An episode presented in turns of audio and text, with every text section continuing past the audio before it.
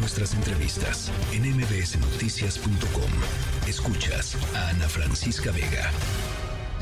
Por eso hay que salir a luchar por este país, porque el peligro es inminente. Apropiarse de la Suprema Corte de Justicia pues, para buscar que se haga la voluntad de una persona. Nosotros la vamos a, nosotros la vamos a analizar, pero en los términos en los que el senador Cepeda lo dijo desde el, desde el escaño, esos son para mí el inicio del análisis. Yo lo quiero analizar con toda responsabilidad, pero con hago míos los señalamientos que hizo de preocupación y de repudio el senador Cepeda.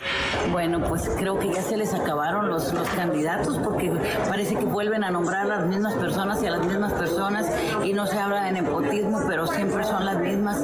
Eh, o sea, ya fue nombrada esta chica, la, la hermana de la de Luisa María Alcalde, de la secretaria de Gobernación, en varias ocasiones y, parece que todo tiene que quedar en familia, ¿no? Digo, fuera de los argumentos que ya dieron mis compañeros este, legales, que son muy válidos, pues sí siento que ya se le acabaron los, los candidatos al presidente.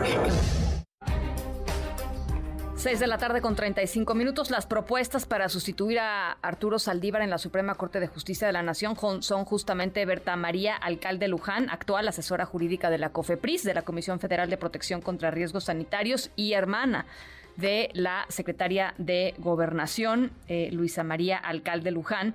Eh, la segunda propuesta es Lenia Batres Guadarrama, consejera adjunta de Legislación y Estudios Normativos de la Consejería Jurídica del Ejecutivo Federal otra vez, eh, consejera adjunta de Legislación y Estudios Normativos de la Consejería Jurídica del Ejecutivo Federal y hermana del actual jefe de gobierno de la Ciudad de México, Martí Batres, y María Estela Ríos González, la consejera jurídica del presidente de la República. Esas son las tres eh, personas que está nominando el presidente López Obrador para, pues para el escaño, eh, para el, lugar que deja Arturo Saldívar, eh, Lelo de la Rea, habiendo eh, renunciado y yéndose a la campaña de Claudia Sheinbaum hace algunos días. Javier Martín Reyes, investigador del Instituto de Investigaciones Jurídicas de la UNAM. Em, ¿Tu lectura de esta, de esta propuesta del presidente López Obrador coincides con lo que dicen las voces opositoras en el Senado, Javier? Pues mira, Ana Francisca, yo creo que lo, primero que habría que decir es que todo este medio en el que estamos metidos es por la irresponsabilidad del, Senado al aprobarle una renuncia a Arturo Saldívar, que yo creo que pues no estaba ni de entrada justificada.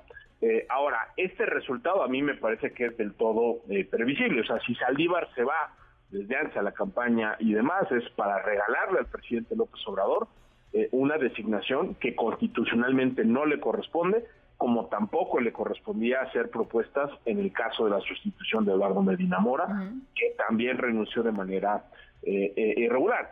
Ahora, el presidente de la República ha tenido eh, el descaro, el cinismo de decir, pues yo voy a mandar puros perfiles leales, porque ya hubo dos propuestas que él mandó, obviamente refiriéndose a la ministra Ríos Farjat y al ministro González Alcántara Carranca, que dice el presidente, me salieron conservas. Bueno, más que conservas, le salieron independientes, que eso es lo que esperaríamos, ¿no? De quienes desempeñan el cargo de ministras y ministras. No son representantes de los partidos políticos, no son delegados del presidente, son juezas y jueces que tendrían que decidir con imparcialidad, ¿no? Eh, dicho esto, yo sí veo eh, una terna con, con dos eh, perfiles digamos, eh, eh, eh, impresentables por donde se le vea, ¿no? O sea, creo que tanto el caso de Lenia Batres Guadarrama como el de Maristela Ríos González, pues de entrada son personas muy cercanas al, presidente, que trabajan, ¿no? digamos, en la consejería jurídica. A mí me da la impresión de que incluso en el caso de, de Lenia Batres, pues ella ha desempeñado cargos de elección popular, o sea, es decir, ahí yo creo que hay una cercanía que la debería eh, de inhabilitar. Eh, y además, hay, hay, que decirlo, el desempeño de la Consejería eh, Jurídica a lo largo de todo este sexenio de la Francisca ha sido francamente lamentable. Es decir, hemos visto una serie de boletines donde la Consejería Jurídica, pues ni Consejería ni Jurídica, ¿eh? es decir, una serie de ataques, descalificaciones, mentiras, medias verdades, posiciones que son absolutamente jurídicamente eh, indefendibles, ¿no? Eh, y a esas, esas funcionarias encargadas ¿no? De esa dependencia que ha funcionado de una manera realmente lamentable en este sexenio, se les, se les premia con la inclusión en, en una terna. A mí me parece pues un desprecio abierto por digamos por, por, la Suprema Corte de Justicia de la Nación, por el poder eh, eh, judicial. Tendríamos que ver ahí, digo, qué bueno que sea una terna de, de, mujeres, eso, eso está bien, pero yo creo que eh, incluso te diría eh, personas relativamente cercanas ideológicamente a la, a la izquierda, había un abanico ahí de, mujeres que perfectamente pudieron haber estado en la terna, y creo que al final el presidente termina optando como por más, por eso, pues por la lealtad, por la, por la cercanía, y yo, yo creo que por lo menos en dos casos con perfiles inaceptables, tanto en lo técnico como en lo político. Eh, ¿Aquí qué, qué, sucede entonces? Eh, ellas se presentan al Senado eh, a, a, comparecer, digamos, hay un diálogo con senadores y después se vota, ¿cierto? Sí, a ver, mira, tenemos un, un, un procedimiento que es Ana Francisca, eh, muy, muy, muy desafortunado. ¿Por qué? Eh, porque le da un enorme poder al presidente. Es decir, de entrada el presidente selecciona a tres, ahorita ya escogió a, a, a tres personas. Bueno, el Senado solo tiene 30 días para analizar los tres perfiles. Si el Senado no resuelve en 30 días, el presidente nombra no, directamente. Uh -huh. Y si le rechazan esta primera terna, lo que pasa, Ana Francisca, es que el presidente puede enviar una segunda, eh, históricamente se ha entendido con que basta que haga un solo cambio, o sea, puede mandar a dos de las que ya están y a una persona adicional y eso ya se consideraría una segunda terna. Y ahí de nuevo, si el Senado no se pronuncia en 30 días o si le rechaza la segunda terna, nombra directamente. Entonces, claro, este es un procedimiento donde parece que el Senado tiene la última palabra, pero la verdad es que la, las y los senadores, incluidos los de oposición, tienen muy pocos incentivos por rechazar ternas, no, déjame ponerlo así, poca, poco independientes o poco calificadas, porque está la amenaza de que la segunda puede, terna puede venir, ¿no? Y si rechazan esa segunda terna, pues viene una designación eh, directa. No es casualidad que nunca hayamos visto en la historia del, de, de, la Corte del 94 a la fecha una designación directa. ¿Por qué? Porque el Senado tiene, déjame ponerlo así, todo el incentivo para escoger al perfil menos malo que sí. esté en la terna. Entonces yo tengo la impresión de que eso es altamente eh, probable. Veremos, como bien dices, las comparecencias que dan al, al, al, Senado, pues ahí ya veremos cómo se desempeña. Pero yo, yo de entrada veo que en el caso de Lenia Batres eh, Guadarrama y en el caso de María Estela Ríos González, por el desempeño que han tenido la Consejería Jurídica, por la cercanía con el presidente y en un caso por la militancia política que han, que han tenido, creo que pues son perfiles claramente inaceptables. Eh, lo, lo, decías tú muy bien hace ratito, eh, el presidente en varias ocasiones, no, no, no estamos este, diciendo algo novedoso, en varias ocasiones ha dicho que de los cuatro ministros que le ha tocado, ministras y ministros que le ha tocado nominar, dos le salieron buenos y dos le salieron conservas. Eh, digamos, él tenía esperanzas de que, de que los ministros, este, Margarita Ríos eh, Farjat y el, el otro ministro... Eh, Ortiz, eh, Juan Luis González Alcántara. Alcántara. Eh, digamos, votaran las cosas que a él le gustan y como a él le gustan, porque eh, eso revela muchísimo pues lo que él pre pretende de la Suprema Corte, ¿no? O sea, no, no elige perfiles, este, o no ha elegido perfiles de juristas que pues puedan ir para un lado o para el otro eh, conforme a lo que ellos interpreten que es lo correcto y que es lo que dice la Constitución. Él quiere básicamente eh, eh, ministras o ministros que voten las cosas que a él le interesan como a él le interesa que voten, que han sido Loreta Ortiz y por supuesto este Yasmín Esquivel, ¿no?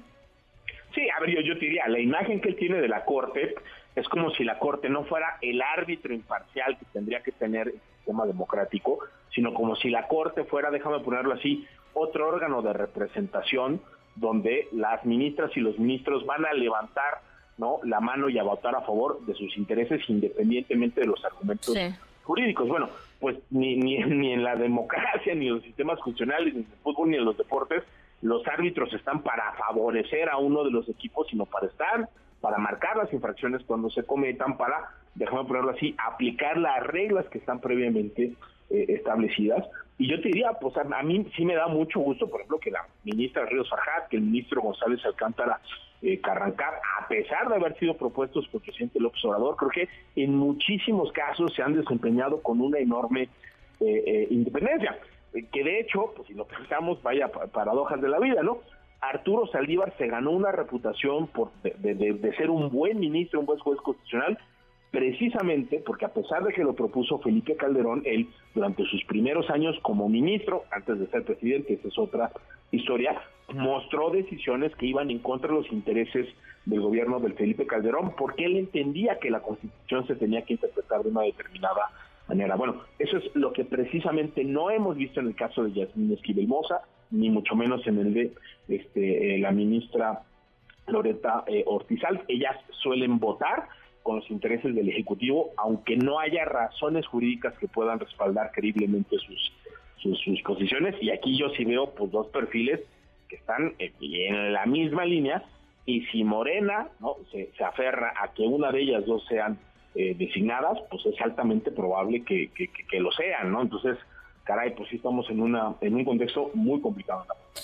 Bueno, pues ahí está. Eh, Berta María Alcalde, eh, en términos de, pues, eh, digamos, su, carrera jurídica, su, su, empaque, digamos, para ocupar un, asiento en la Suprema Corte de Justicia, tendrían que ser los, pues, los mejor, las y los mejores juristas del país, ¿no? Este, esa sería la idea. Por lo menos con una carrera sólida que respalde, pues, la, o que justifique que estén ahí. ella independientemente de, su hermana o lo que sea, o su cercanía con Morena, que ahí está, tiene por lo menos un, un empaque de ese tamaño, pues de lo que se necesita. Mira, yo, a ver, yo, yo, yo, te lo digo tal cual, yo creo que siempre con el tema de las relaciones familiares hay, que ser, eh, digamos, cuidadosos, ¿no? Es decir, creo que sobre ella se ha hecho el señalamiento de que, bueno, su madre eh, es una figura importantísima en Morena, es por supuesto la hermana de la secretaria eh, de gobernación y ella ha trabajado, digamos, en, en, esta administración, ¿no? Está en la, en la COFEPRIS, ha estado en otras eh, dependencias.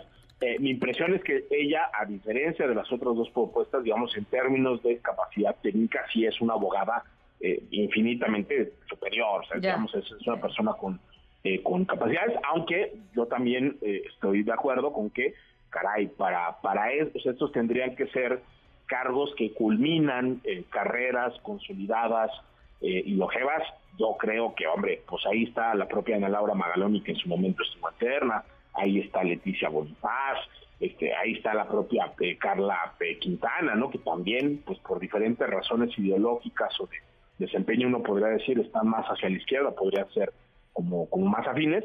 Sí sorprende, ¿no? De tener cuenta que el presidente opte por una lógica diferente, y en esto, la Francisca, yo, yo diría, en, términos de independencia judicial, yo creo que las juezas y los jueces constitucionales eh, no solo tienen que eh, ser independientes, sino también tienen que eh, aparentar independencia. Y sí, yo mucho me temo que pues ella será blanco, más allá de los méritos profesionales que los tiene, porque yo, yo tengo la impresión de que es una buena abogada, de que sí va a haber un cuestionamiento por esas relaciones familiares que siempre, pues hay que decirlo, son son terrenos este, eh, pantanosos. Pues sí, pues sí. Bueno, pues va a ser una, una, una discusión que, que no se...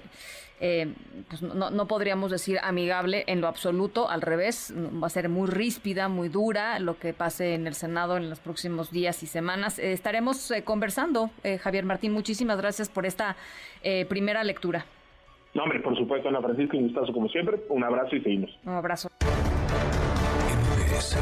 Noticias.